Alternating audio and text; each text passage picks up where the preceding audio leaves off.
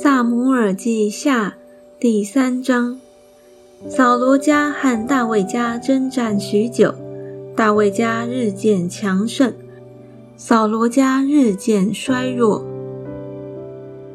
大卫的儿子们，大卫在希伯伦得了几个儿子，长子暗嫩是耶斯列人雅西暖所生的，次子基利亚。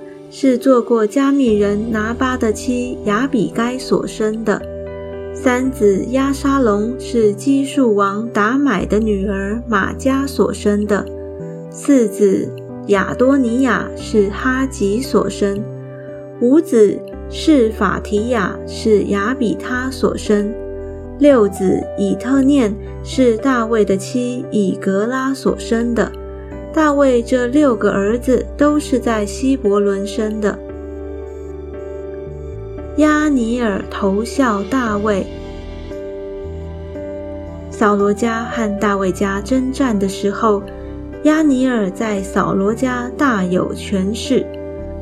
扫罗有一妃嫔，名叫利斯巴，是艾雅的女儿。一日，伊斯波设对亚尼尔说。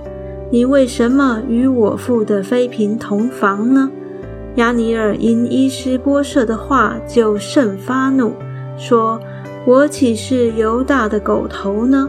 我恩待你父扫罗的家和他的弟兄朋友，不将你交在大卫手里。今日你竟为这妇人责备我吗？我若不照着耶和华启示应许大卫的化形。”废去扫罗的位，建立大卫的位，使他治理以色列和犹大，从但直到别是巴。愿神重重的降罚于我。伊施波设惧怕亚尼尔，不敢回答一句。亚尼尔打发人去见大卫，替他说：“这国归谁呢？”又说：“你与我立约，我必帮助你。”使以色列人都归服你。大卫说：“好，我与你立约，但有一件：你来见我面的时候，若不将扫罗的女儿米甲带来，必不得见我的面。”大卫就打发人去见扫罗的儿子伊施波设，说：“你要将我的妻米甲归还我。”他是我从前用一百非利士人的羊皮所聘定的。伊斯波设就打发人去，将米甲从拉伊的儿子她丈夫帕铁那里接回来。米甲的丈夫跟着她，一面走一面哭，直跟到巴户林。亚尼尔说：“你回去吧。”帕铁就回去了。亚尼尔对以色列长老说。从前你们愿意大卫做王治理你们，现在你们可以照心愿而行，因为耶和华曾论到大卫说：“我必借我仆人大卫的手，救我民以色列脱离非利士人和众仇敌的手。”亚尼尔也用这话说给便雅悯人听，又到希伯伦，将以色列人和便雅悯全家。一切所喜悦的事说给大卫听。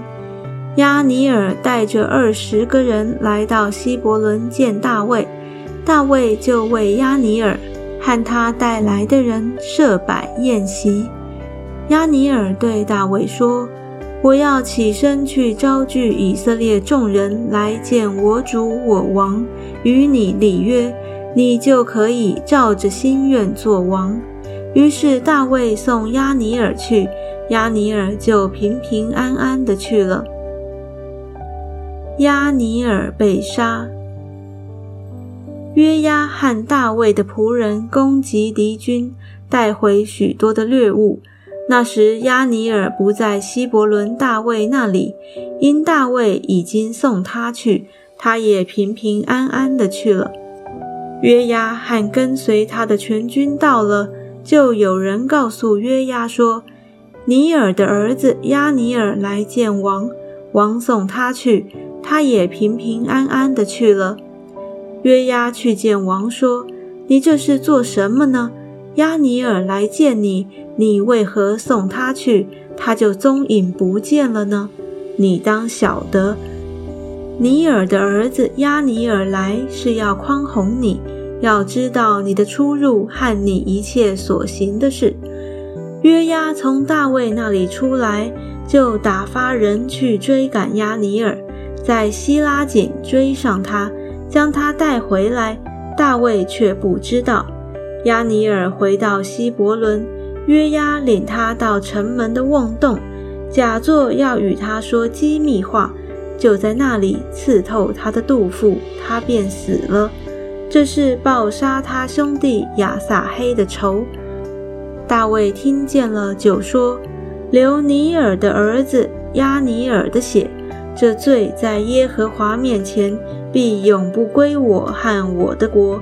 愿流他血的罪归到约押头上和他父的全家，又愿约押家不断有患漏症的、长大麻风的、架拐而行的、被刀杀死的、缺乏饮食的。”约押和他兄弟亚比筛杀了亚尼尔，是因亚尼尔在激变征战的时候杀了他们的兄弟亚撒黑。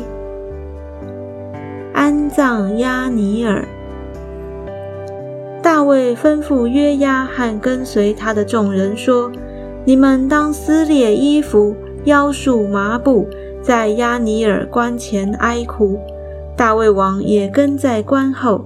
他们将亚尼尔葬在希伯伦，王在亚尼尔的墓旁放声而哭，众民也都哭了。王为亚尼尔举哀，说：“亚尼尔何竟像鱼丸人死呢？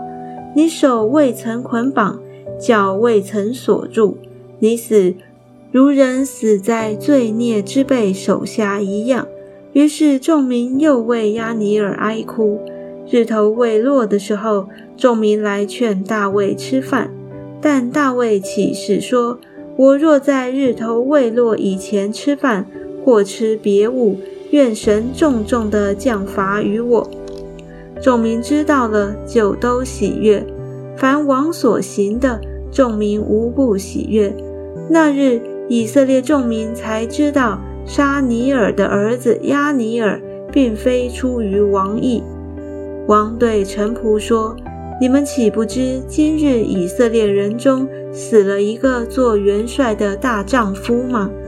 我虽然受高为王，今日还是软弱。